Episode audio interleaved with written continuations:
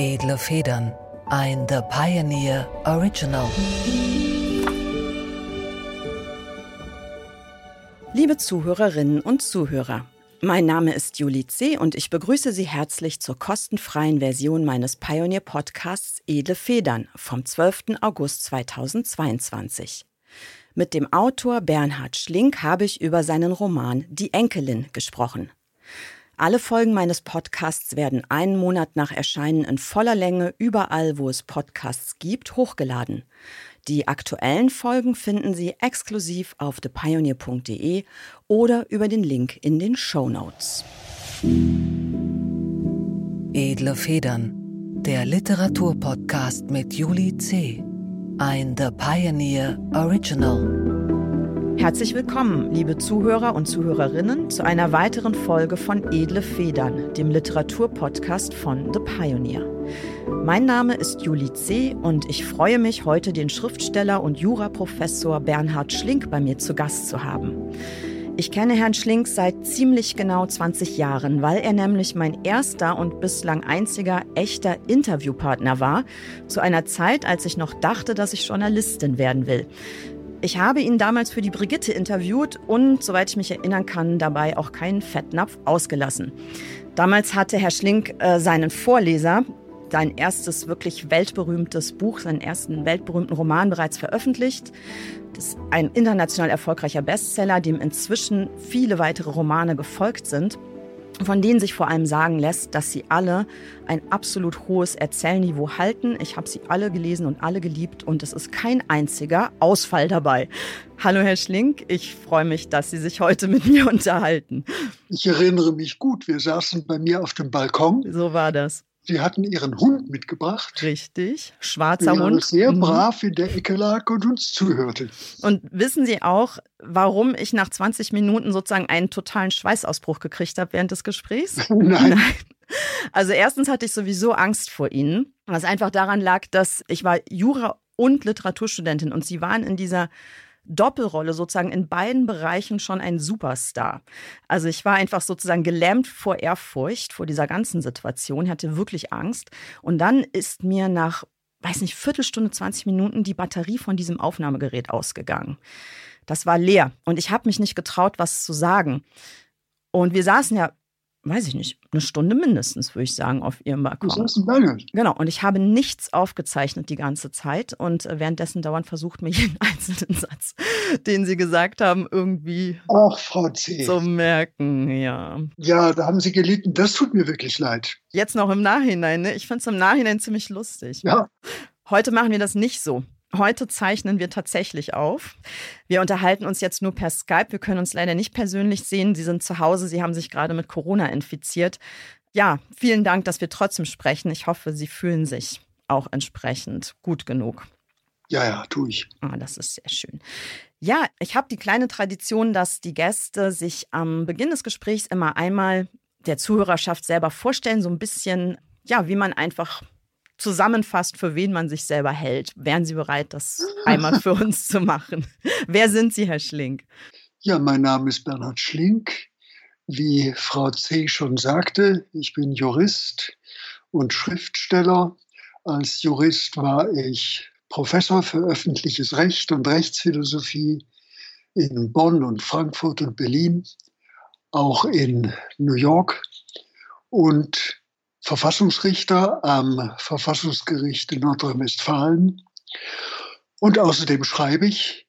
Ich habe als Kind geschrieben, als Schüler, als Student schlechte Gedichte, kleine Stücke, kleine Geschichten. Dann, als ich anfing, wissenschaftlich zu schreiben, dachte ich, dass sich die Freude am Schreiben im wissenschaftlichen Schreiben erfüllt. Und ich schreibe auch bis heute gerne wissenschaftlich oder essayistisch, aber merkte dann als junger Professor, dass mir was fehlt und habe dies und das probiert und bin dann zum Schreiben gewissermaßen zurückgekehrt. Habe mit Kriminalromanen angefangen, weil ich nicht, wie viele erste Bücher, mein erstes Buch über mich selbst schreiben wollte, sondern über etwas, was seinen Gegenstand, seine Herausforderung, seine Sperrigkeit hat. Das haben Kriminalromane. Ja, aber ich hatte mir nie vorgenommen, nur dabei zu bleiben und bin dann eben ins weitere literarische Schreiben gegangen, Romane, Geschichten und mache das bis heute mit der größten Freude. Ich bin selten so glücklich, wie wenn ich schreibe. Oh, das ist schön. Das kann ich mir von, von mir selbst nicht behaupten eigentlich. Ich finde Schreiben auch oft wirklich sehr quälend, aber schön zu hören, dass das bei Ihnen tatsächlich ein reiner Glückszustand ist. Sie haben ja Ihren ersten Roman mit jemand anderem zusammengeschrieben. Ja. Das ist eigentlich, finde ich, ungewöhnlich, gerade auch für den ersten Zugriff. Wie kam das denn? Ihr erster Krimi, der ist von Ihnen zusammen mit einem Kollegen verfasst. Zusammen mit einem Freund und Kollegen, Walter Popp. Wir liebten beide Krimis. Krimis werden ja oft von Paaren geschrieben. Boileau, Jacques, Yuval Valleux. Es gibt äh, eine ganze Reihe russischer Autorenpaaren bei Kriminalromanen. Wir hatten uns bei unserem gemeinsamen wissenschaftlichen Arbeiten immer wieder mal gedacht, es würde auch Spaß machen, einen Krimi zusammenzuschreiben. Und als ich mein erstes Freisemester hatte, bin ich mit meinem schon ein bisschen angefangenen Kriminalroman nach Südfrankreich gegangen, wohin er ausgestiegen war. Und dort haben wir dann den ersten Selbstjustiz zusammengeschrieben. Ich finde ja Kooperationen, also Schreibkooperationen jetzt im wissenschaftlichen Bereich, im essayistischen, auch im Sachbuchbereich, was ganz naheliegendes und eigentlich auch wenn man sich gut versteht und was Ähnliches will, relativ leicht auszuführen. Aber bei literarischen Texten ist es ja doch noch mal was anderes, weil es ja auch um einen Stil, einen Sound, ja, so Schwingungen, gar nicht so fassbare Dinge geht, die hinterher ja konsistent sein müssen. Das muss ja passen. Also wie, wie ist das denn dann so geworden? Weil man merkt es ja dem Text nicht an, dass da zwei Leute dahinter stecken. Es gibt verschiedene Arten, bei Kriminalromanen zusammenzuarbeiten. Boileau und Jacques haben immer zwei Ebenen. Eine Ebene ist, sagen wir mal, der Briefwechsel und der andere Ebene ist die Entwicklung der Geschichte und der eine macht das eine und der andere macht das andere. So finden verschiedene Teams ihre Arten und Weisen. Wir haben es so gemacht, wie es dieses eine russische Paar macht. Der eine sitzt an der Schreibmaschine, der andere mhm. sitzt gegenüber oder mhm. lehnt am Fenster und geht auf und ab. Schreibmaschine, der fängt an und liest, was er schreibt, der andere unterbricht und sagt, nein, nein, nein, so geht das nicht, eher so. Mhm. Dann streitet man oder man einigt sich sofort. Manche Dialoge haben wir auch so ein bisschen im Wechsel zwischen uns entwickelt und geschrieben. Ich habe vielleicht auf einen bestimmten Stil gedrungen. Ich erinnere mich, Walter sagte mal ab und zu, wir wollen keine große Literatur schreiben, wir wollen Kriminalroman schreiben. Und ich habe eher mal insistiert, nein, ich möchte das so und ich möchte das so ausgedrückt haben. Mhm, zumal ja Kriminalroman und große Literatur auch kein Widerspruch sein muss. So ist es. Das kann man ja miteinander verbinden. Und ich finde, das ist auch eine Art Leitfaden oder ein, ein, ein Motto, was man aus meiner Sicht allen ihren Büchern und Texten eigentlich voranstellen kann, dass die in gewisser Weise alle sich dieser Kategorisierung als E oder U verweigern, weil sie zwar jetzt nicht durchweg Kriminalromane schreiben, ganz gewiss nicht mehr, aber doch sind es immer Geschichten, die Entwicklungen haben, die spannend sind, die den Leser mitnehmen, die am Ende vielleicht auch tatsächlich eine, noch eine Pointe enthüllen, also die vielleicht doch auch so ein bisschen kriminalistisch aufgebaut sind oder zumindest einen Plot haben, also im, im klassischen Sinn. Das walte Gott, Frau C. Ich wollte keine Geschichte, ich wollte keinen Roman schreiben, der keinen Plot hat. Und ich habe auch den Übergang vom Kriminalroman zum anderen Roman als keinen großen ja. Bruch oder mhm. eine große Änderung empfunden und finde in der Tat, es ist schön, wenn auch ein Nicht-Kriminalroman etwas von Geheimnis, von Überraschung, von Enthüllung hat. Und deswegen nehme ich das in alle meine Romane rein. Ja, letztlich sind das ja auch alles die Stufen auf der Leiter zum Erkenntnisgewinn, wenn man sich das mal so überlegt. Und das ist ja eigentlich auch das, was äh, zumindest die Leser am Ende immer sehr glücklich macht. Oder jedenfalls mich, wenn ich das Gefühl habe, ich habe hier tatsächlich was, was für mich mitgenommen, was Neues erlebt, erfühlt, erfahren, irgendeine Erkenntnis. Passt auch sehr gut zu ihrem aktuellen Buch, über das ich gerne mit Ihnen sprechen würde. Die Enkelin ist ein weiteres Mal schon seit vielen Wochen auf der Bestsellerliste, sehr erfolgreich. Die Leute lieben es. Und es geht auch in der Enkelin wieder einmal, das ist äh, vielen ihrer Romane eigen, um deutsche Vergangenheit, um Geschichte und die Auswirkungen von solchen historischen Zusammenhängen auf die jeweilige Gegenwart von Figuren. Dieses Mal ist es eine sehr, sehr ungewöhnliche Familiengeschichte vor dem Hintergrund der DDR-Vergangenheit, der Wende und auch, das sage ich jetzt sozusagen in, in äh, Anführungszeichen, äh, des gegenwärtigen Ost-West-Konflikts oder Gegensatzes oder Polarisierung oder wie man es wie noch benennt. Würden Sie sagen, dass Sie sich auf Gesellschaftsromane in gewisser Weise spezialisiert haben? Das ist das, was Sie machen wollen, oder? Das ist Ihre Form von Literatur. Ich habe das nicht bewusst getan. Mhm. Es ist einfach so, dass die Geschichten, die zu mir kommen, die bei mir bleiben, die mich so interessieren, dass ich an ihnen dranbleiben will und sie wende und auseinandernehme, wieder zusammensetze und schließlich schreiben kann, sind einfach Geschichten, die mit unserer deutschen Geschichte und unserer deutschen gesellschaftlichen Gegenwart zu tun haben. Ich suche die Geschichten nicht zur deutschen Geschichte und zur deutschen gesellschaftlichen Gegenwart. Es ist eben umgekehrt. Mhm. Es ist immer die Geschichte das Erste.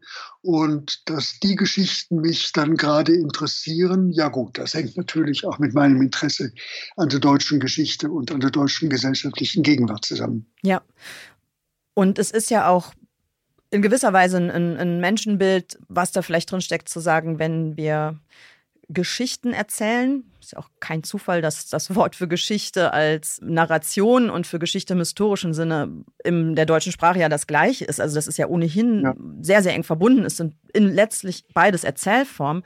Und äh, wenn man jetzt sagt, das kommt sozusagen automatisch immer in jeder Person und dann auch in jeder Romanfigur eigentlich zusammen, also es gibt sozusagen, ich, ich sage das einfach, weil ich selber auch so sehe, weil ich meine eigenen Bücher und meine eigenen Figuren auch so betrachte.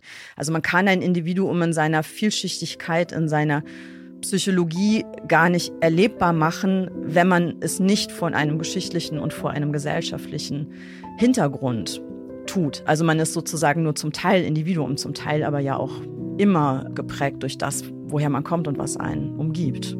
Ja, so ist es.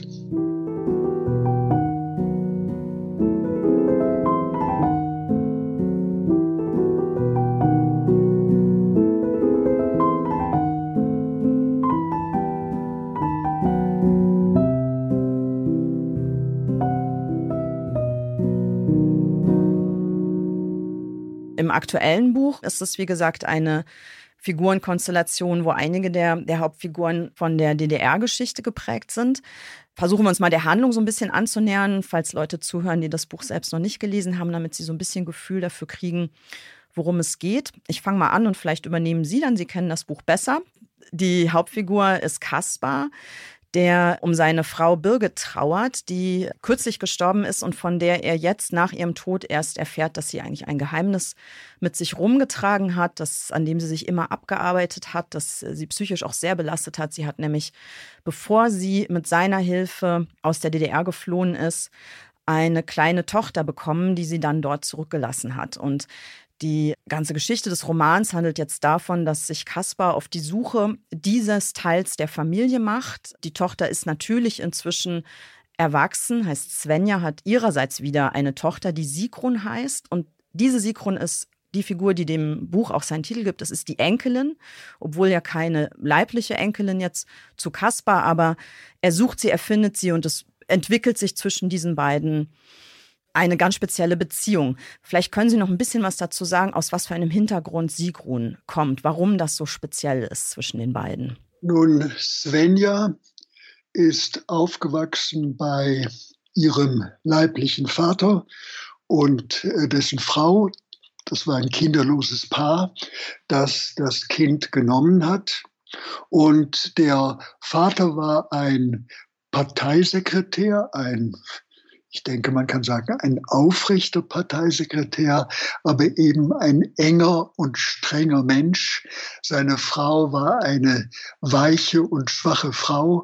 Und in dieser Konstellation ist äh, Svenja nicht glücklich geworden. Zuerst ganz Anpassung und dann ganz Rebellion. Und äh, der Vater meinte, der Tochter was Gutes zu tun, indem er sie in den Jugendwerkhof eingewiesen hat oder hat einweisen lassen. Und das nicht nur einmal, sondern zweimal. Und das hat die Tochter endgültig zum Bruch mit der Familie, zum Bruch mit der Gesellschaft, zum Bruch fast mit der Welt gebracht. Sie wurde Skin, sie wurde Alkoholikerin, drogenabhängig und aus dieser Gesellschaft, aus dieser Umgebung hat sie dann ein Völkischer, der aus dem Westen kam, äh, rausgeholt, gerettet, der im Osten siedeln und einen Hof aufbauen will und der sie geheiratet hat und mit dem sie das dann so seine Vorstellung zusammen machen soll. Und die Tochter, die die beiden haben, wächst also ganz in diesem völkischen Milieu auf und in diesem völkischen Milieu äh, findet Kaspar sie auch.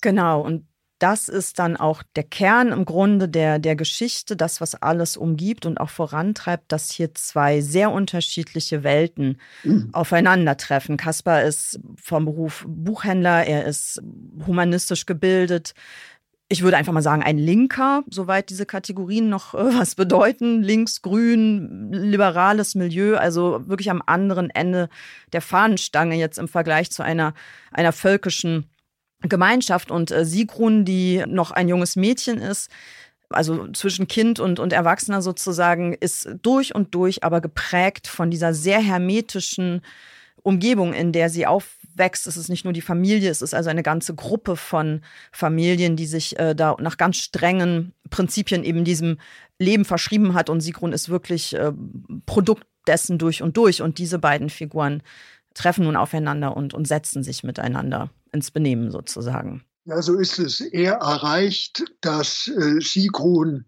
in jedem Jahr fünf Wochen bei ihm verbringt. Wir kommen gar nicht ins zweite Jahr, aber sie verbringt jedenfalls Ferienwochen bei ihm.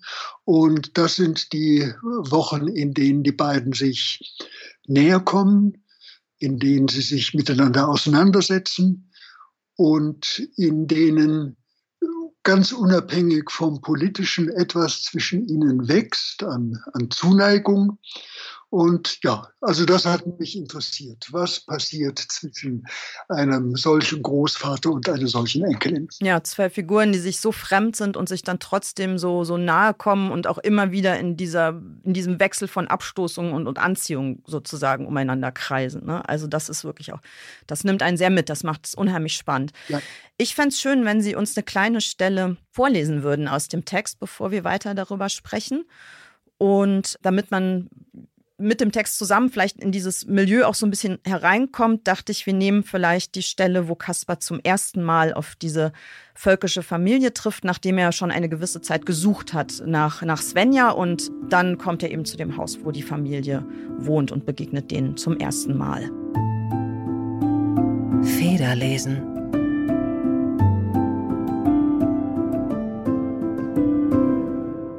Die Tür ging auf. Eine Frau in kurzärmeligem, wadenlangem blauem Kleid, üppig, mit kräftigen Armen, eine wohlgestaltete Matrone.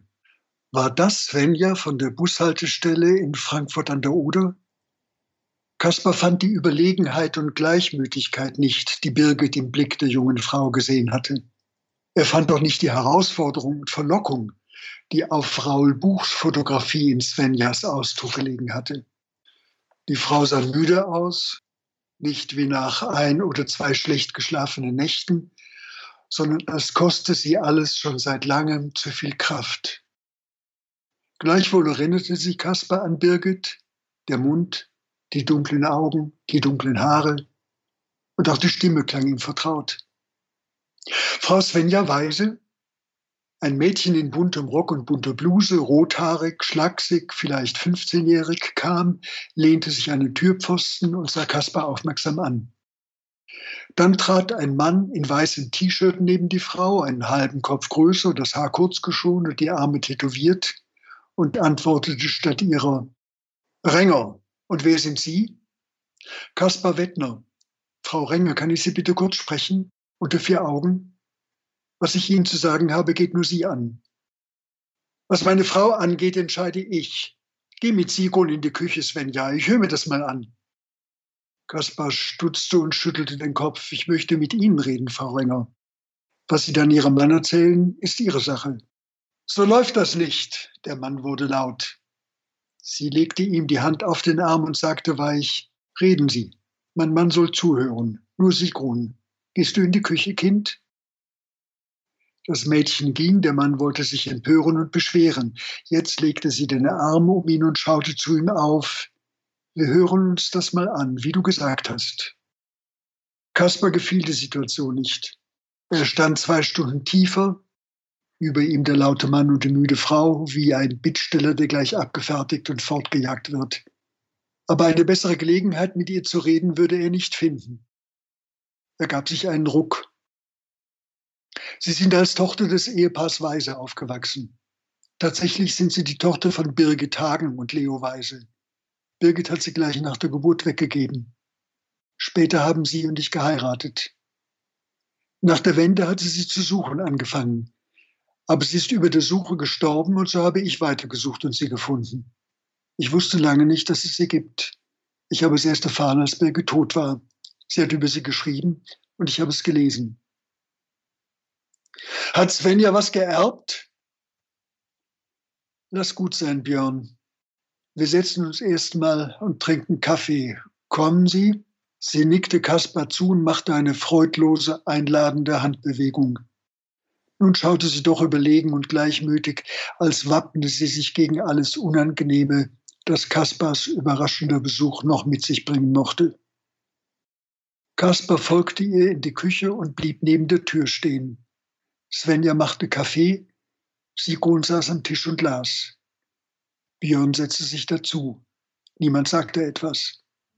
Kaspar sah sich in der Küche um, links Buffet und Anrichte, alt aus Holz mit Schnitzwerk, rechts Kühlschrank, Ablage, Herd und Spüle, in der Mitte ein langer hölzerner Tisch mit sechs Stühlen. Gegenüber führte eine Doppeltür hinaus in einen Bauerngarten mit Blumen und Sträuchern und Beeten. Die Küche war hell, freundlich, gemütlich. Dann erkannte Caspar in der Fotografie über der Anrichter Rudolf Hess und entzifferte den Spruch, der daneben hing. Das höchste Gut des Mannes ist sein Volk. Das höchste Gut des Volkes ist sein Recht. Des Volkes Seele lebt in seiner Sprache. Dem Volk, dem Recht und seiner Sprache treu fand uns der Tag, wird jeder Tag uns finden.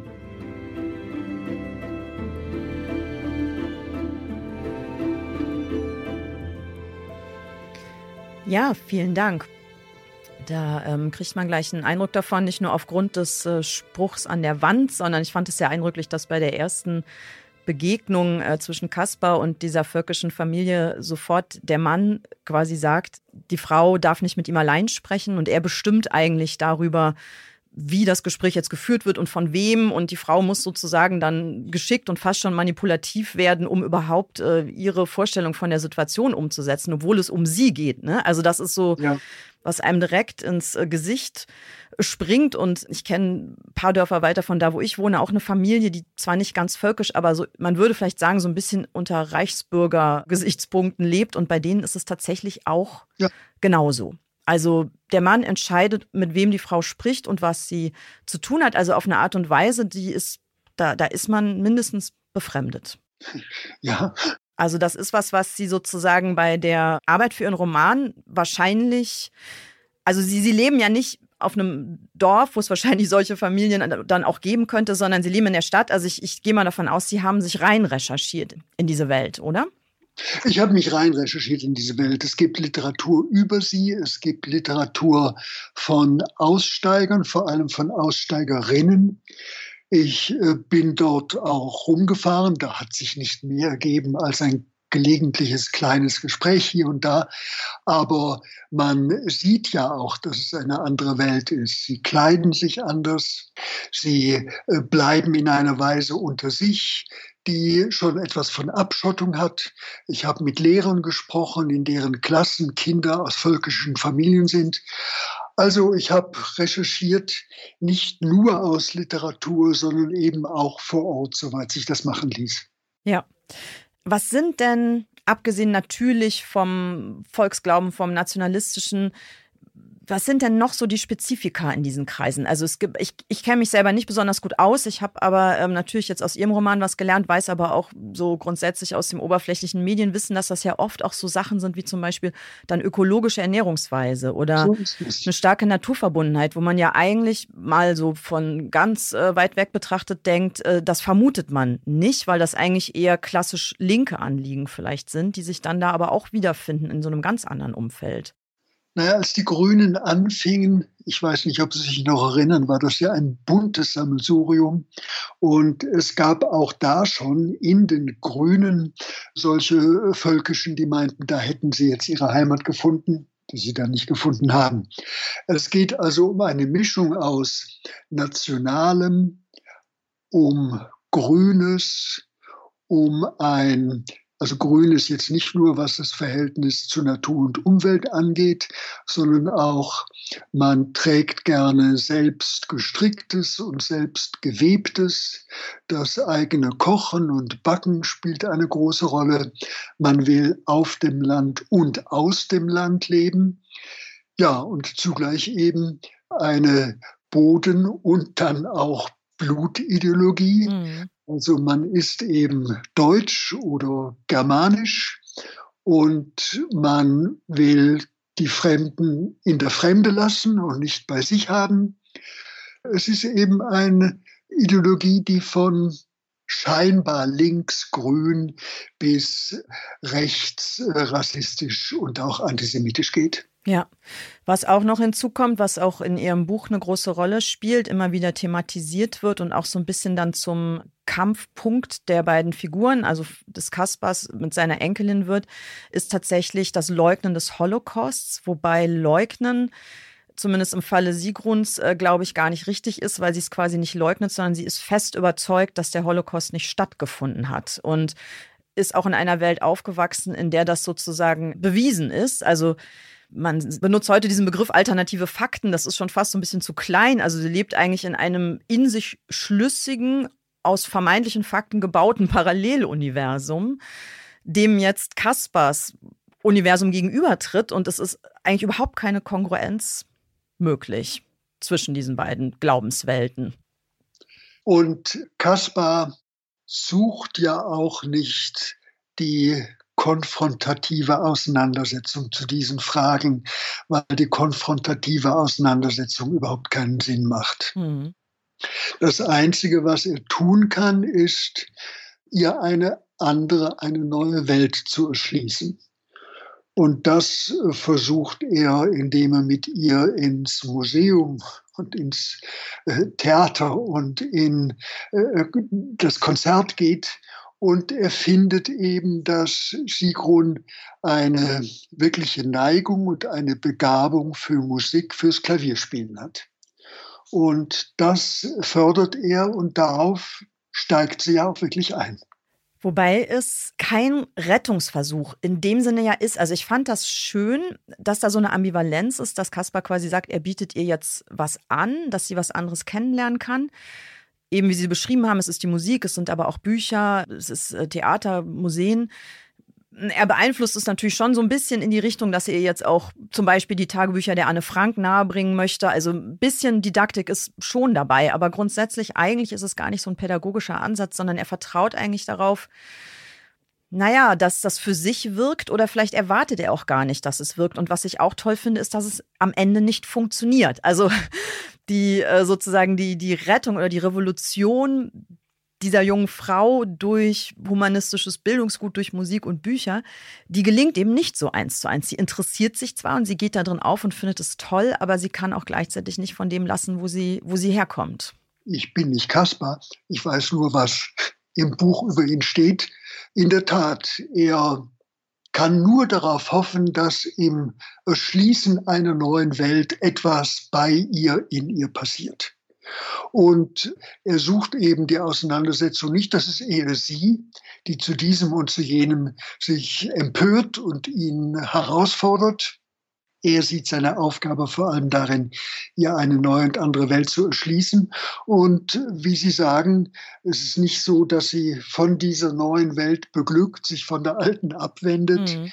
sondern sie muss dem Alten entfliehen, aber in einer ganz anderen Weise, als äh, er sich das, wenn überhaupt, erträumt hat. Ja, also ohne jetzt das Ende verraten zu wollen, weil da sind wir ja doch wieder so nicht im Krimi, aber schon so, dass man am Ende überrascht ist und das auch nicht vorher wissen will, äh, wenn man anfängt, das Buch zu lesen, worauf es sich rausläuft. Also man kann vielleicht in gewisser Weise sagen, dass es eigentlich fast noch schlimmer wird mit ihr äh, im Vergleich zu dem, wo sie herkommt. Also es ist definitiv keine Rettungsgeschichte. Was mir aufgefallen ist, weil es nicht nur diesen Roman betrifft, sondern auch weitere Bücher von Ihnen, das Motiv, dass sich gerade junge Menschen auf so eine ganz, mit so einem existenziellen Hunger auch der Bildung hingeben, das kommt öfter vor bei Ihnen, der Topos. Also das ist in Ihrem Roman Olga auch eine ganz, äh, ein großer Teil des Romans, also die Bildung aus, also ein Wunsch nach Bildung aus sich heraus. Also gar nicht so sehr, dass das an einen rangetragen wird von Lehrern oder Eltern, die einen zwingen, äh, jetzt was zu lernen oder zur Klavierstunde zu gehen, sondern dass da ein Hunger ist. Und so ist es bei Sigrun ja auch. Also er bietet ihr das eigentlich nur an, aber sie stürzt sich regelrecht darauf, als hätte sie das jahrelang vermissen müssen. Das ist wunderschön. Ich kenne das von mir selber auch so ein bisschen aus dem Alter, nicht ganz so extrem, aber ich hatte auch so einen Hunger, gerade auf äh, Literatur und so. Aber wenn man es liest, ich habe mich so manchmal gefragt, gibt es das eigentlich noch? Ist das was Utopisches oder ist das realistisch? Hat sich das verändert oder ist das einfach so selten, dass man dem nicht so häufig begegnet? Also warum kommt, warum nimmt das bei Ihnen einen großen Raum ein? Warum kommt es häufiger vor in den Büchern? Das hat sicher damit zu tun, dass es mir wie Ihnen ging. Auch für mich gab es ein Alter, aber nicht nur für mich. Als ich im Gymnasium so 13, 14, 15 war, haben wir eigentlich alle angefangen, die Weltliteratur zu lesen. Da las man, auch wenn man es nicht voll verstand, äh, Dostoevsky und Tolstoi und Stendhal und was nicht alles. Ja, aber nicht, weil es Schullektüre war, sondern man hat sich das selber aus dem Regal der Eltern ja. geholt, falls es da stand, ne? Oder jemand hat es mitgebracht. Aus der Stadtbücherei. Ja, oder so. Und ja. es kommt sicher auch dazu, mein Schweizer Großvater hätte liebend gerne studiert, das ging nicht, dazu waren sie, die Bergbauern, zu arm.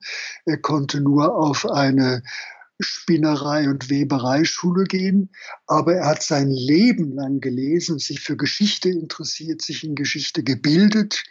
Meine Mutter, für die war es ein großes Geschenk, dass sie, die zunächst auf der Realschule war, nach einem Jahr von den Eltern die Erlaubnis bekam, aufs Gymnasium zu gehen. Mhm. Sie dann selbstständig ein Jahr lang Latein nachgelernt hat um äh, auf dem Gymnasium zu sein, auf dem sie sein wollte. Und das hat sie auch in uns Kinder eingesenkt. Es ist ein Privileg, es ist ein Geschenk, lernen zu dürfen, lesen zu dürfen, sich bilden zu dürfen. Und ich kriege es jedenfalls aus Amerika immer wieder mit, wo es doch Kinder gibt, denen die Bildung nicht so angeboten wird wie bei uns, dass es eben Kinder gibt, die irgendwann in jungen Jahren entdecken, was es alles zu lernen gibt und mhm. wie toll das ist. Das ist Möglichkeit natürlich des sozialen und ökonomischen Aufstiegs. Ja. Aber es ist auch einfach Möglichkeit, ein volleres und reicheres Leben zu leben ich kann es jetzt gar nicht so quantifizieren, aber ich habe irgendwie das Gefühl, im Deutschland der Gegenwart trifft man das in der Form eher nicht an. Liegt das an der Verfügbarkeit oder hat sich vielleicht auch unser Bildungsbegriff geändert? Also mir scheint, Bildung ist inzwischen, also Sie haben jetzt schon gesagt, Aufstiegschance, das ist natürlich immer ja auch damit drin, aber es muss ja nicht so ein, nicht nur ein sozusagen banaler wirtschaftlicher Aufstieg sein im Sinne von, dann kriege ich einen tollen Job, der mir besseres Geld bringt, sondern es kann ja mehr als das sein. Es kann ja ein Transzendieren auch der, des Milieus sein oder einer bestimmten Verfasstheit, in der man ist. Es kann ja sozusagen ein Aufstieg auch im höheren Sinne sein. Ich habe irgendwie das Gefühl, das Streben danach ist zum Erliegen gekommen. Also sind wir jetzt in so einem Leistungscamp, Bildung, was eigentlich keinen mehr richtig interessiert? Oder liegt es daran, dass wir so viel davon haben, dass sich niemand mehr danach sehnen muss? Nun, ich denke, das, worüber wir uns eigentlich einig sind, geht nicht ohne Lesen. Und das Lesen hat zurzeit keine hohe Konjunktur bei den Jugendlichen. Sie bekommen als Kinder nicht vorgelesen. Sie bekommen in der Schule kaum noch vorgelesen. Das Lesen spielt in der Bildung, wie sie Teil von Kindergarten und Schule ist, eine viel geringere Rolle als früher. Hm. Also mein Sohn ist zum Leser geworden, weil ich ihm vorgelesen habe und seine beiden Töchter werden zu Leserinnen, auch weil er ihnen viel vorgelesen wurde. Mhm. Das ist das eine. Und äh, das andere ist, dass es für die, die sich dann anfangen, fürs Lesen zu interessieren, ja eine Flut von Fantasy und ich weiß nicht was gibt, die von ihnen eigentlich nichts fordert. Und auch das, denke ich, ist ein Problem. Lektüre muss einen freuen, einen spannen, einen reizen, aber eben auch ein bisschen fordern. Mhm. Und das tut so habe ich den Eindruck, ein Großteil dieser äh, Fantasy oder Horror oder was es ist, Literatur, die dann Band um Band fortgesetzt und Band um Band gelesen wird, eigentlich nicht.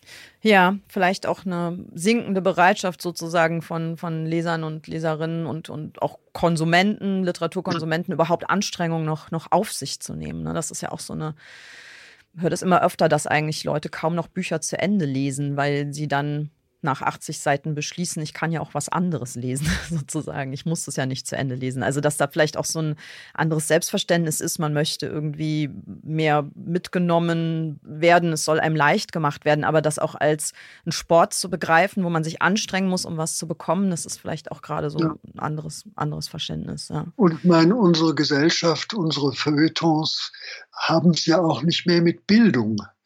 Bildung wird ja eher runtergeschrieben. Kanonis, was man gelesen haben soll.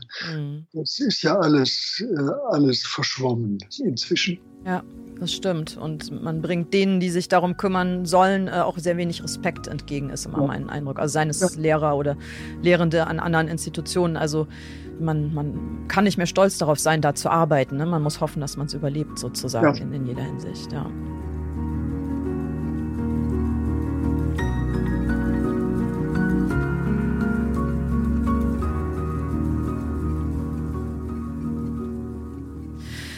Schauen wir noch mal einmal kurz hinter die Kulissen der Enkelin sozusagen in den Entstehungsprozess hinein. Wir haben ja über die Recherche schon ein bisschen gesprochen, die sich jetzt auf das völkische Milieu bezog. Es gibt aber ja noch eine andere Seite, die sehr, sehr wichtig ist. Das ist die Vergangenheitsgeschichte. Sie haben vorhin einmal ganz kurz gesagt, ich bin ja nicht Kaspar. Das ist natürlich der Fall. Ich hatte trotzdem das Gefühl an vielen Stellen des Buchs, dass da eine ganz hohe Identifikation sein muss mit dieser Hauptfigur, einfach weil diese Geschichte mit der Enkelin, also diese innere Reibung, eigentlich nicht ertragen zu können, aus was für einem Milieu die kommt und dann die Frage, wie gehe ich damit um? Also kann ich sie retten? Was mache ich? Wie stelle ich mich innerlich dazu? Diese Konflikte, in die das einen auch stürzt, das ist so äh, einfühlsam und genau beschrieben, dass ich einfach das Gefühl hatte, sie sind schon, sie haben sich gefragt beim Schreiben, was würde ich tun, wenn ich mit dieser Enkelin in meiner Wohnung hier säße, oder? Also das ist schon, sie sind sehr nah an der, an der Hauptfigur dran, psychologisch. Äh, natürlich habe ich mich das gefragt. Ja. Und ich habe erlebt, wie wir ja wohl alle in diesen Jahren, dass der eine Freund angefangen hat, AfD zu wählen und äh, ein anderer Freund wurde strikter Impfgegner und fast schon Corona-Leugner und in Amerika ein Freund, ein Kollege, den ich seit langem kenne und schätze, hat Trump gewählt, zum Glück mhm. beim ersten Mal und nicht nochmal beim zweiten. Also die Frage, wie gehe ich mit äh, Freunden, bei manchen sind es ja auch Verwandte, um, die jetzt auf einmal ganz anders denken, das ist eine Frage, die mich natürlich beschäftigt hat. Und hier hat mich dann eben weiterdenkend beschäftigt, wie wäre das mit einem Kind. Das haben Sie recht. Das ist das äh, eigene, was damit äh, eingegangen ist. Und natürlich, was die Begegnung mit der DDR angeht. Da ist auch viel eigenes eingegangen. Würden Sie das noch ein bisschen erzählen? Das ist ja wirklich sehr spannend. Also Kaspar verhilft in der Geschichte Birgit zur Flucht. Und das weiß ich jetzt tatsächlich auch nur aus äh, Interviews, die Sie an anderen Stellen gegeben haben, dass das bei Ihnen sozusagen auch eine biografische Parallele gibt. Also Sie haben eine ähnliche Geschichte erlebt. Ja, ich war auch auf diesem Kriegstreffen der deutschen Jugend 1964. Das war für uns westdeutsche Studenten, die wir bei der Gelegenheit nach Ostberlin konnten, die Westberliner konnten es noch nicht, die Gelegenheit, unsere Ostberliner, unsere ostdeutschen Altersgenossen kennenzulernen. Und wir waren neugierig auf die, die waren ebenso neugierig auf uns. Es hat also eine Fülle von Kontakten und Begegnungen und daraus entstanden auch Freundschaften. Und ich hatte dann eine Freundin, die ich äh, rausgeholt habe, weil sie auch nicht dort bleiben wollte. Sie hat kein Kind zurückgelassen. Mhm. Das ist, äh, hat, hat nichts mit meiner Wirklichkeit zu tun. Und Unsere Liebesbeziehung hat nicht lange gehalten, aber wir blieben befreundet, sind, als sie dann und ich wieder zusammen in die DDR konnten, zunächst wegen Flucht und Fluchthilfe ging das ja nicht, auch äh, manchmal zusammen in der DDR gewesen. Ich habe die DDR-Literatur immer so verfolgt wie die bundesdeutsche. Das hat mich genauso interessiert. Mein Sohn hat mal einen Ballon steigen lassen, der es bis in die DDR geschafft hat. Und hatte auch er eine Brieffreundin dort, mhm. eine Familie, die wir besucht haben. Nun ja, und im Januar 1990, eben kaum war die Mauer auf, habe ich ja dann als Gastprofessor an der Humboldt-Universität angefangen. Ja. Die DDR war für mich das äh, protestantische Theologenkind, die Welt Luthers und Bachs und Zinzendorfs genauso mein Deutschland wie das rheinische Deutschland an, äh, mit Köln und Bonn und Heidelberg. Ja, also Sie haben sich da auch zu Hause gefühlt und nicht gefremdelt, wie das ja vielen anderen Westdeutschen ging, äh, die zum Teil, also ich, ich bin Anfang der 90er dann eben auch in die ehemalige DDR gegangen, nach Leipzig und habe dann wirklich immer von, von alten Bekannten und Freunden aus westlichen Städten gehört, so, oh, was? Und das muss ja schrecklich sein und wie hältst du es denn da aus? Und dann wurde immer gesagt, da habe ich immer gesagt, naja, es ist äh, herrlich, äh, kommt doch mal vorbei. Und ach nein, wollten dann auch gar nicht zu Besuch kommen. Also da war so eine, das habe ich ehrlich gesagt nie so verstanden, aber da waren tatsächlich massive Berührungsängste, die ich in mir drin gar nicht hatte. Also ich bin jünger als sie, ich habe nicht diese Vorgeschichte, ich hatte gar keine Vorstellung von der DDR, wir hatten keine DDR-Verwandten, ich hatte überhaupt, also hatten wir, aber ohne wirklichen Kontakt. Ich habe kein Verhältnis gehabt. Ich fand es aber einfach toll. Und ich habe es nie verstanden. Also ihnen war das auch kein äh, fremdes Territorium, in dem man irgendwas aushalten muss, wo man irgendwas ertragen muss. Nein, überhaupt nicht. Natürlich war ich froh, wenn ich mitbekam, äh, wie das Leben dort auch gegängelt und kontrolliert und wie Wege verbaut sind und mhm. so weiter und so weiter. Froh, dass ich nicht dort leben musste. Aber in vielem war die Welt der DDR ja in ihrer grauen Schlichtheit die Welt von früher, die Welt der 30er Jahre. In ihrer Ernsthaftigkeit war die DDR ja sehr protestantisch. Also in den Gesprächen mit Freunden und Bekannten Kultur, Politik, was in der Welt vor sich ging, wurde ja mit einer Ernsthaftigkeit zur Kenntnis genommen und besprochen, die was ganz anderes war als unsere ja doch dann Spaßkultur im mhm. Westen. Ja, absolut. Und die hat, das hatte etwas Protestantisches, das mir alles andere als fern war. Ja, und ein, für mich damals, ja, eine, eine, vielleicht eine Erleichterung oder zumindest ein Ausweg. Also Sie haben das gerade Spaßkultur genannt. Ich weiß gar nicht, wie ich das damals bezeichnet hätte, aber es gab was in der westdeutschen Mentalität zu Anfang der 90er, was mir auch nicht gefallen hat irgendwie. Also vielleicht fehlende Ernsthaftigkeit, ich kann es jetzt gar nicht so genau fassen, aber ich habe dann im, in Ostdeutschland was gefunden, vielleicht eben auch wirklich aufgrund dieser, dieser Erfahrung mit so einem System leben zu müssen, was in den Menschen auch so eine Vertiefung irgendwie erzeugt hat. Also eine tiefere Auseinandersetzung mit, ja. mit Fragen des Lebens. Worum geht es? Was ist der Sinn? Worauf kommt es uns eigentlich allen an? Wo kommt es her? Wo geht's hin? Ja, also das hat mir sehr gut gefallen, dass da auch äh, immer viele Gespräche auf so einem Niveau auch stattfanden und ja, also irgendwie entsprach mir das sehr eigentlich vom ersten Moment an. Und es erklärt zum Teil die Frustration nach der Vereinigung. Ja, allerdings. Wir warten jetzt Demokratie, wie sie ernsthafterweise betrieben werden sollte. Mhm. Und bei uns ja doch Politik ein Stück weit auch zum Spiel geworden nach Regeln, die nichts unbedingt mit ernsthafter Demokratie zu tun haben. Und das war eine wiederkehrende Enttäuschung, ja, fast schon Kränkung. Ja, interessant, ja.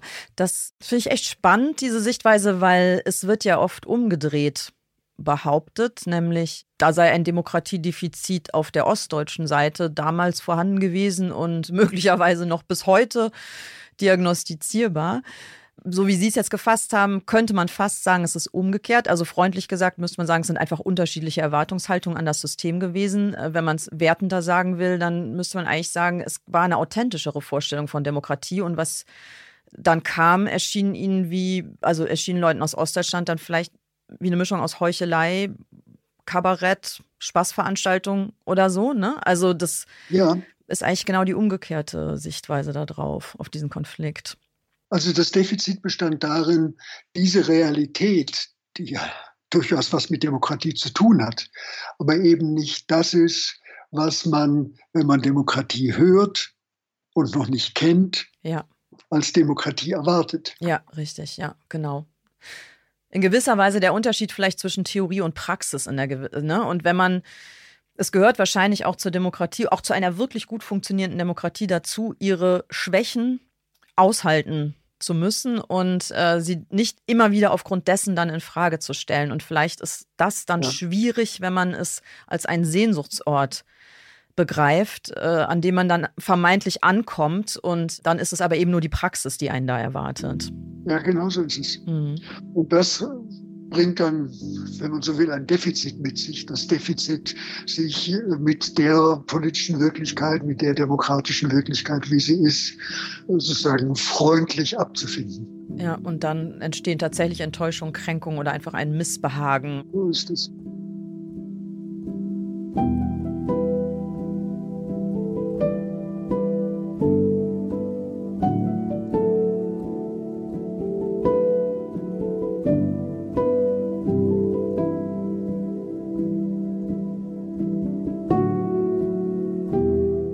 Was ich mich gefragt habe beim Lesen Ihres Romans, ich habe jetzt nicht viel in Rezensionen im Internet oder so rumgeguckt, was andere Leute über Ihr Buch geschrieben haben. Ich frage jetzt einfach mal Sie. Also mein Eindruck ist, dass es doch ein gewisses Wagnis darstellt, eine völkische Familie in einem Roman auftauchen zu lassen sie als Menschen zu zeigen, nicht ständig irgendwelche verurteilenden Disclaimer einzufügen, wo sozusagen dann immer in der Fußnote steht, die sind aber ganz schrecklich und böse, sondern dem Ganzen wirklich einen literarischen Raum zu geben, also vor allem natürlich der Enkelin Sigrun, sie als echten Menschen zu zeigen, in allem, was das bedeutet, also in ihren Irrtümern, in ihren Überzeugtheiten, auch immer mit der Frage, wer ist denn am Ende im, im Recht, mit welchem Recht beruft man sich auf die eigenen Überzeugungen und so weiter. Also mit den ganzen Ambivalenzen des echten Lebens. Wurde Ihnen das verübelt eigentlich? Also gibt es Leute, die sagen, das kann man so nicht machen, das muss man doch einordnen, das, da geht es doch jetzt um Nazis oder so? Frau C., ich lese keine Rezension. Ach so, ach Mist. Okay, Sie wissen es gar nicht. Ich weiß nicht, was die Rezensenten okay. gesagt haben. Ich weiß, was mir bei Lesungen begegnet ist. Und das ging von nicht, das darf man nicht schreiben, mhm. sondern so darf Kaspar mit ihr doch eigentlich nicht umgehen. dass man sich jemandem so zuwendet, dass man jemanden dann nicht ständig in seine Schranken und zurechtweist. Äh, das geht doch nicht. Mhm. Also mit den Rechten entweder man äh, weist sie zurecht und in ihre Schranken oder am besten man bricht mit ihnen. Also den Vorwurf habe ich gehört als Vorwurf jetzt nicht an mein Schreiben, sondern an meine Gestalt Kaspar. Ja. Äh, das habe ich gelegentlich gehört. Öfter habe ich gehört, dass das eigentlich als wohltuend empfunden wurde, dass hier nicht gleich rubriziert und eingeordnet und verurteilt und abgeurteilt wird. Haben Sie beim Schreiben da gar nicht drüber nachgedacht? Also ist Ihnen das nicht zwischendurch mal in den Sinn gekommen, dass das vielleicht, ich meine, Sie sagen, Sie lesen überhaupt keine Rezensionen. Ich versuche das auch nicht zu tun, meine eigenen Bücher betreffend, aber selbst wenn man die nicht liest, irgendwie kriegt man ja doch auch so mit, was über einen gesagt, geschrieben oder sonst wie geäußert wird. Und das kann ja schon bedrohliche Dimensionen annehmen. Also haben Sie beim Schreiben Denken Sie beim Schreiben überhaupt nicht an die Reaktion? Also denken Sie dem, im Schreibprozess nur erstmal an den Text? Also wenn Sie sagen, Sie versuchen keine Rezension zu lesen, Frau C., noch ein bisschen weiter, dann gelingt es Ihnen schon. ja, aber mich rufen Leute an und erzählen mir, was da drin steht. Also ich finde, man, man kann dem kaum entgehen, oder? Dann rufen Freunde an und sagen, oh, das tut mir so leid, was die FAZ über dich geschrieben hat. Und zack, hat man die Zusammenfassung erzählt bekommen. Also das kann ich natürlich nicht verhindern, dass ich manchmal angesprochen werde auf eine Rezension. Aber sie nicht mehr zu lesen, am Anfang fiel es mir eine Weile lang schwer. Inzwischen fühle ich mich so wohl dabei. Mhm. Und bin auch überhaupt nicht mehr neugierig auf Rezensionen oder auf Bestsellerlisten oder was auch immer. Nein, manchmal werde ich angesprochen, dann kriege ich was mit oder Ruth Geiger, die wunderbare Pressefrau des Diogenes Verlags, sagt mir, du stehst auf der Bestsellerliste oder da wurdest du doch immer ganz schlecht besprochen. Das war jetzt mal eine gute Besprechung. Also so kriege ich ein bisschen was mit. Aber die inhaltliche Beschäftigung mit dem Buch, die habe ich nur in den Lesungen. Ich versuche ja. bei den Lesungen immer mit dem Publikum ins Gespräch zu kommen und nicht nur mit dem Moderator oder mhm. Moderatorin. Und da, da kommen dann so Sachen. Beim Schreiben denke ich daran überhaupt nicht. Ich kann gar nicht an, daran lesen, daran denken, wie es gelesen wird. Ich kann nur daran denken, ob ich es gerne lesen würde, so wie ich es gerade schreibe. Ja, da gibt es ein Zitat im Roman. Ich habe mir das einfach aufgeschrieben, jetzt lese ich das mal kurz vor, weil ich mich gefragt habe, ob das sozusagen auch eine Selbstauskunft von Ihnen ist. Da steht nämlich, beim Schreiben geht es endgültig nicht mehr darum, es den anderen recht zu machen. Es geht allein um mich. Man kann nicht für andere schreiben, für Kritiker oder den Verleger, für die Großmutter und die Mutter, sondern nur für sich selbst. Ist es bei Ihnen so? Man kann schreiben nur für sich selbst, das ist richtig. Zugleich, Sie wissen, uh, the proof of the cake is the eating und uh, the proof of the book is, is the reading. Also, ich könnte nicht für die Schublade schreiben. Wenn ich wüsste, was ich schreibe, endet in der Schublade, würde das, glaube ich, einen Moment meiner Freude nehmen. Sondern was ich geschrieben habe, will dann schon raus. Aber beim Schreiben selbst äh, kann ich daran an die Leser und Leserinnen überhaupt nicht denken. Das ist interessant. Das heißt, Sie sind auch wirklich, Sie fühlen sich nicht belastet von der Frage, könnte mir da irgendwas, könnte das missverstanden werden, könnte das falsch eingeordnet werden. Also Sie fühlen sich wirklich frei. Sie haben sozusagen keinen integrierten Fremdlektor im Kopf oder sowas in der Art. Nein, habe ich nicht. Also äh, bei eine Stelle in der Enkelin kam eine Zigeunerin vor, die hat mir dann die Lektorin ausgeredet. Gut, sowas kann dann schon mal passieren, aber wie gesagt, das macht dann die Lektorin und das mache ich nicht selbst. Ja, und das ist ja, da geht es ja auch um die Korrektur eines einzelnen Wortes und nicht um den ganzen, nicht um die ganze Geschichte, wie das jetzt zum Beispiel eben bei Darstellung dieser völkischen Familie der Fall ist. Das ist ja das Zentrum des, des Romans. Können Sie beim Schreiben darüber nachdenken, wie es gelesen wird? Also bei mir ist es eigentlich so, ich, ich finde es, wenn, wenn ich das wirklich tue, wenn ich anfange darüber nachzudenken, ja. dann versiegt mein Schreibfluss. ich kann nicht weiterschreiben, wenn ich, äh, wenn mir jemand über die Schulter schaut und zwar weder buchstäblich. Also ich finde es schon schwierig, wenn jemand an den Tisch rantritt und sozusagen einen Blick auf den Bildschirm wirft, dann muss ich das verdunkeln. Also ich will auch wirklich nicht, dass es in dem Moment irgendwie beobachtet wird. Und ja. ich kann es aber auch nicht innerlich haben, so ein, so ein Beobachter. Ich muss den also wirklich aktiv ausblenden. Aber mir mhm. drängt mhm. er sich halt immer wieder auf. Also ich brauche da innerlich sozusagen Techniken, den von mir fernzuhalten. Deswegen habe ich sie das auch gefragt, ob sie das so einen Text wie diesen, wo ja viele Reizthemen des heutigen Diskurses drin sind. Wir haben jetzt viele davon auch schon gestreift im Gespräch, das Völkische, aber auch die Polarisierung Ost und West. Das sind ja auch alles Themen des politischen ja. Diskurses, die oft sehr aggressiv behandelt werden. Ähm, da konnte ich mir sozusagen kaum vorstellen, dass sie da beim Schreiben nicht so, so, auch angesprungen werden von, müssen ja keine Ängste sein, aber zumindest fremden Stimmen, die dann irgendwie äh, da, da, mitreden mhm. wollen schon Nein, im Kopf. so, so, so geht es mir einfach nicht. Da habe ich Glück, offensichtlich. Da haben Sie Glück. Das kann man nicht anders sagen. Absolut. Möge es so bleiben.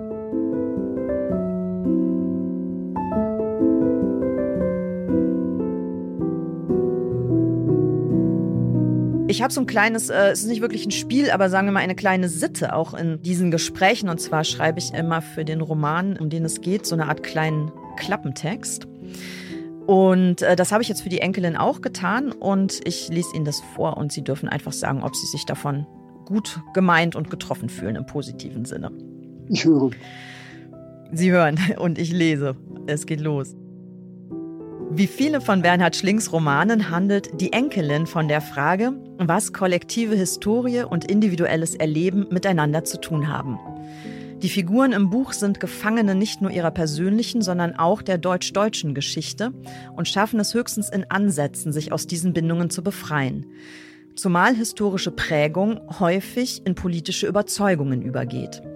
Bernhard Schlink zeigt, dass Verständigung zwischen Menschen immer schwierig ist, solange sie als Vertreter von Weltbildern agieren und immer da möglich erscheint, wo wir uns als Individuen begegnen. Die Orte des individuellen Menschseins, an denen alles andere fast bedeutungslos wird, sind die Kunst, die Musik, die Literatur und die Liebe. Es sind Orte, die wir bewusst aufsuchen müssen, wenn wir einander nicht verlieren wollen. Zwischen den Zeilen formuliert die Enkelin ein Recht auf politikfreie Begegnung auch vor dem Hintergrund geschichtlicher Katastrophen sowie eine Pflicht zum oder vielleicht eher eine Bitte um das Aushalten der damit einhergehenden Ambivalenzen.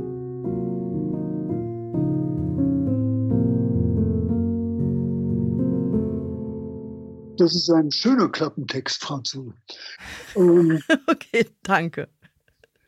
Ja, also habe ich sie richtig klingt, gelesen. Äh, mir ein bisschen lehrhafter als ich mich beim Schreiben erlebt habe. Aber auch wenn ich mich nicht so erlebt habe, dass als Lehre mitgenommen wird, so es mich freuen. Wären Sie damit einverstanden? Ich glaube, das liegt auch an der Brisanz dieses Themas. Sie haben das jetzt kurz geschildert, dass Ihnen das bei Lesungen zum Teil nahegebracht wurde vom Publikum, so diese Auffassung, wenn jemand schwer rechte, radikal rechte Theorien vertritt, dann muss eigentlich die Konsequenz sein, das Gespräch abzubrechen. Also das, was Kaspar macht, nämlich da in, in Kontakt gehen, das ja. wäre doch eigentlich nicht okay, was auch immer genau das heißt. Das ist, glaube ich, eines tatsächlich der wichtigsten Themen, um die wir uns gerade drehen als Gesellschaft, mit wem man unter welchen Bedingungen eigentlich sprechen darf und mit wem nicht. Und ich glaube, dass, dass es deswegen, also dass ich es zumindest vielleicht auch mir gewünscht habe, dass das in ihrem Roman drinsteht. Vielleicht ja keine Verpflichtung oder so, aber zumindest eine Ermutigung dazu, in diesem Gespräch zu bleiben und auch sich im Recht zu fühlen, wenn man es tut. Also sich nicht dafür zu schämen. Um Gottes Willen. Nein. Ja, aber so, so geht es, glaube ich, Leuten, oder? Also die haben das Gefühl, sie tun was Falsches und müssen sich dafür schämen, wenn sie mit jemandem in Kontakt sind, der zum Beispiel starke Impfgegnerschaft vertritt oder, oder was es noch an, an Unpositionen mehr gibt. Das gibt es wohl. Da haben Sie wohl recht. Aber also zum Glück kenne ich immer noch Menschen, die wie ich meinen, es gibt zwar einen Punkt, an dem man nicht mehr miteinander reden kann, Aber die Argumentationslast liegt sozusagen dort, wo dieser Punkt markiert wird und nicht in dem Feld davor, wo man sagt, wir reden noch miteinander. Das habe ich nicht verstanden. Also Sie meinen, das Gespräch ist erst zu Ende, wenn es auch wirklich nicht weitergeht. Also wenn es unmöglich geworden ist. Ja. Und äh, natürlich gibt es ganz fruchtlose Diskussionen, wo man dann am Ende eines Abends den Nazis dazu gebracht hat, dass sagt, ja, vielleicht hast du ja einen Punkt und zwei Tage später ist das ja alles schon wieder vergessen. Das ist ein bisschen wie Sie kennen die Geschichte vom Pavlovschen Hund. Man kann ihm das Sabbern beim mhm. Glockenzeichen auch wieder abgewöhnen. Aber wenn einmal wieder Glockenzeichen und Futter geben zusammenkommt, dann ist der Reflex so stark wieder vor. Also es gibt ein Kämpfen mhm. im Diskutieren, das gar nichts bringt. Es gibt also einen Punkt, wo das Miteinanderreden keinen Sinn hat. Aber davor ist ein weites Feld. Davor ist ein weites Feld und ich lasse mir das nicht ausreden, dass wir in diesem Feld miteinander reden müssen und auch miteinander reden können. Und zumal, wenn es um die Kinder geht. Dann allemal. Und kann man nicht sogar noch weitergehen und sagen, es gibt im Zwischenmenschlichen auch gar keine Verpflichtung zur Pädagogik. Das meine ich jetzt nicht in Bezug auf Kinder, sondern unter Erwachsenen. Also habe ich nicht sogar das Recht zu sagen, ich teile deine Überzeugung nicht, mir ist aber auch klar, dass ich dich nicht ändern kann, weil das gelingt ja in den meisten Fällen noch nicht mal im Rahmen einer Ehe, den anderen in irgendwas zu verwandeln, was er nicht ist, sondern im Zweifel scheitert daran die Ehe. Wie soll das dann gelingen, wenn die Positionen noch viel weiter auseinander sind? Das ist doch eigentlich eine vermessene Anforderung auch an sich selbst, den anderen therapieren zu müssen, sozusagen. Aber gibt es nicht trotzdem, auch selbst wenn man weiß, dass das unmöglich ist, gibt es doch immer das Recht, sich miteinander zu befassen? Natürlich, das Recht gibt es immer und es gibt lediglich einen Punkt der Frustration, wo es keinen äh, rechten Sinn und keinen rechten ja. Spaß mehr macht. Aber natürlich hat man das Recht, mhm. um Gottes Willen. Aber woher kommt es dann? Also warum gibt es diesen, der ja schon ein mehr ist als nur ein Vorschlag, das ist ja doch schon auch ein Imperativ zu sagen, der wird ja auch politisch proklamiert, mit Rechten äh, darf man nicht reden. Was soll das heißen? Also warum ist das so? Weil es moralisch ist. Das ist Teil unserer Moralisierung. Also sozusagen die Position, ich bin moralisch im Recht, Punkt. Und mit denen, die jenseits sind, setze ich mich nicht auseinander, ist natürlich viel einfacher als die Auseinandersetzung. Und man fühlt sich dabei noch gut, vielleicht sogar mutig, ich, der Rebell, verweigere das mhm. Gespräch, mhm. wenn es einen moralischen Kompromiss von mir verlangen würde, den ich nicht zu bringen bereit bin. Das ist Teil unserer Moralisierung heute. Also es ist eine, einerseits eine Form von vielleicht von Bequemlichkeit auch. Es ist leicht, haben Sie gesagt. Haben die Leute vielleicht auch Angst? Also ich habe anlässlich dessen, dass in meinem letzten Roman über Menschen ja auch eine Figur nicht als Hauptfigur, äh, annähernd als Hauptfigur, als zweit, zweitwichtigste Figur im Buch vorkommt, die eben aus einem zwar nicht völkischen, aber in dem Fall einfach neonazistischen Umfeld kommt, diese Gespräche halt auch oft geführt jetzt äh, mit Lesern und Leserinnen, die dann irgendwie, also da, da wehte mich sowas an, also so eine Angst davor, also nicht nur Bequemlichkeit, sondern vielleicht wirklich auch eine Angst davor, die eigene Position zu schmälern oder zu relativieren oder die andere Position zu legitimieren, irgendwas zu rechtfertigen oder zu entschuldigen, allein dadurch, dass man in Kontakt miteinander ist. Also ich denke, die Angst ist, moralisch kontaminiert zu werden und dann zu Recht moralisch ins Abseits gestellt zu werden. Mhm.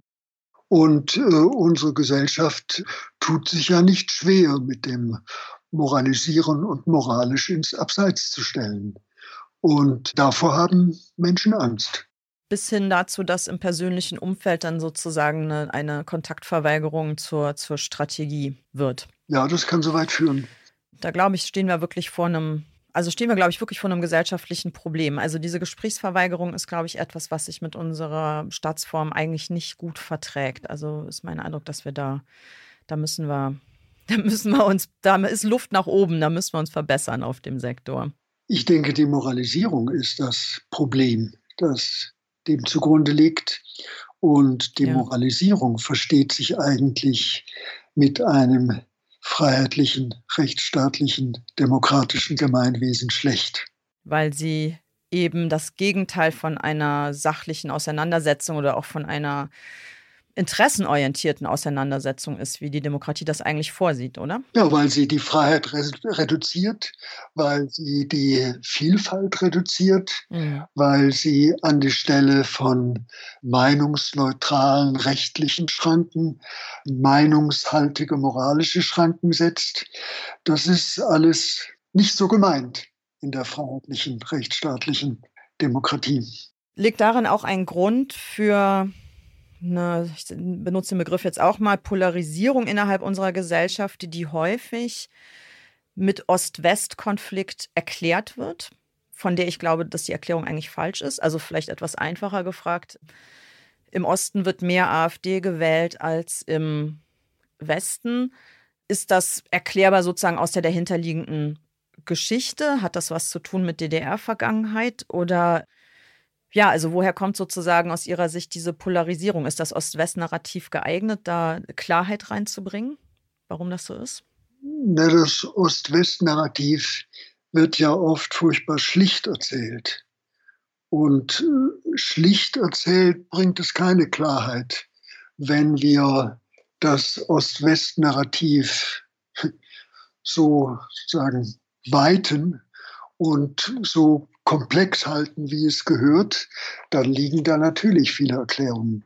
Also wir sprachen über die Ernsthaftigkeit und die verschiedenen Erwartungen an Demokratie.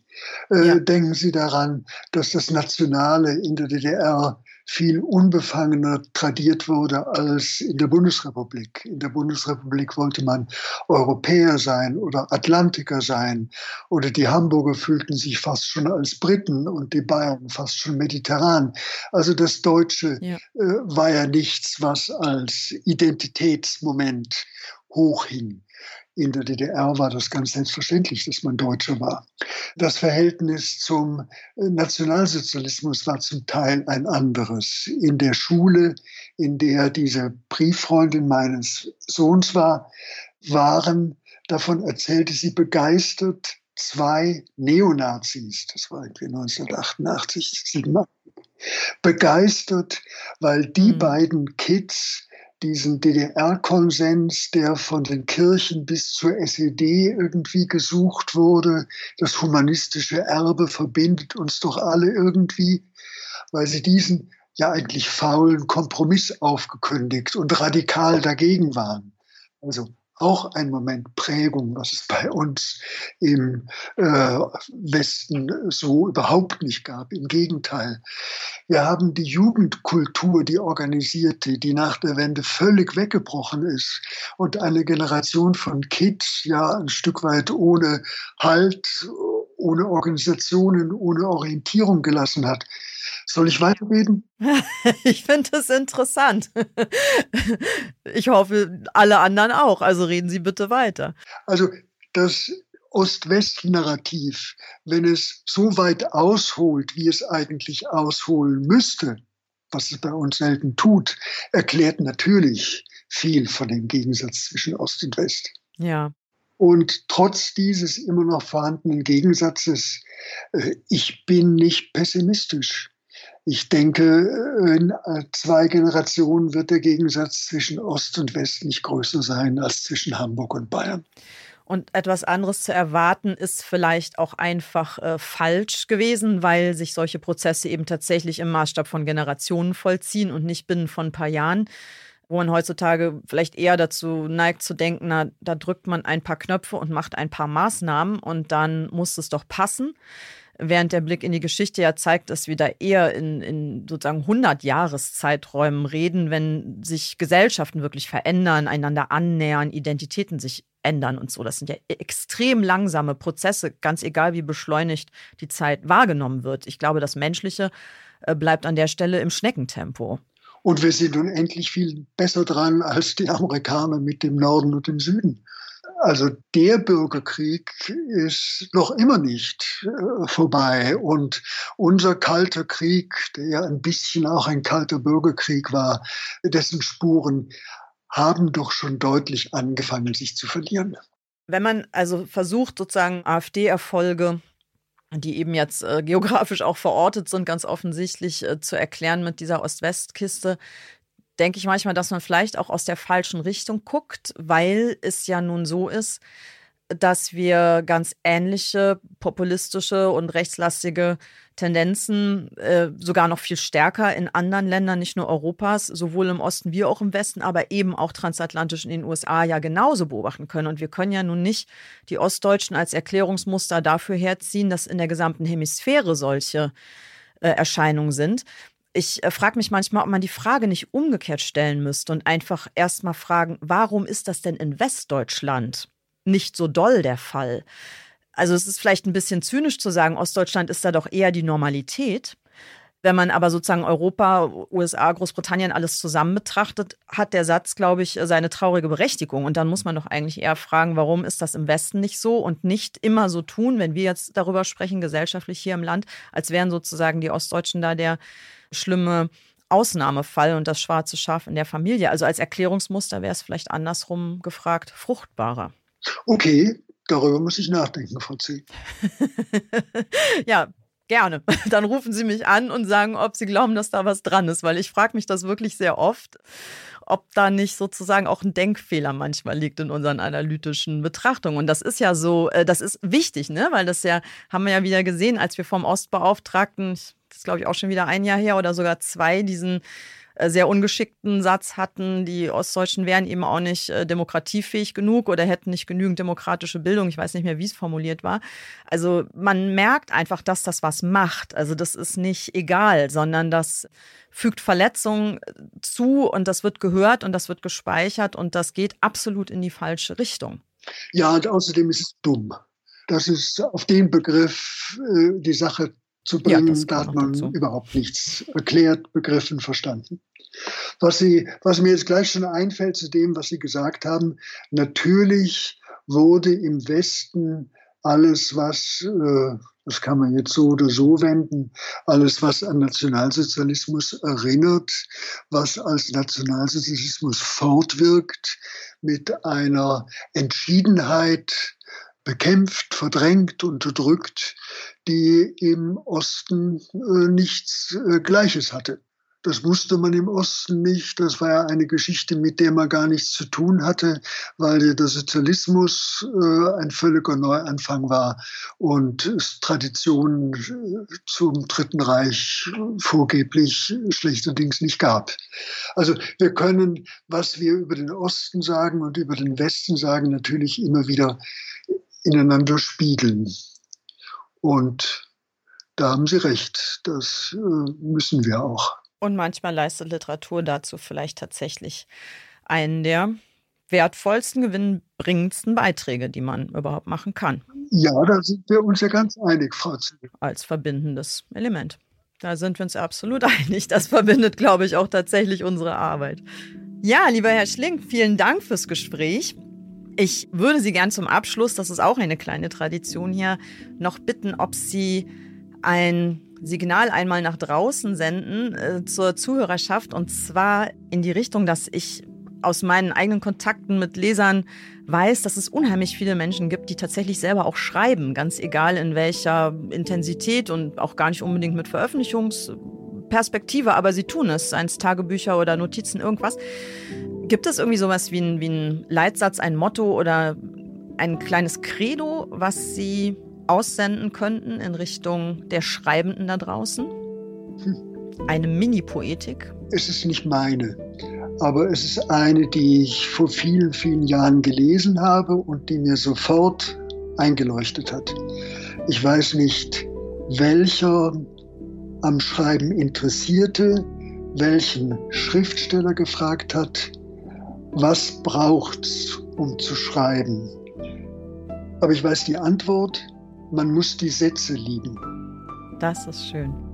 Das hat mir eingeleuchtet und es fällt mir immer wieder ein. Die Sätze lieben, das gefällt mir gut. Ich tue es, Ihre, manchmal auch meine eigenen.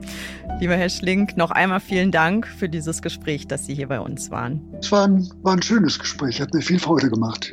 Danke. Edle Federn der Literaturpodcast mit Juli C. Ein The Pioneer Original.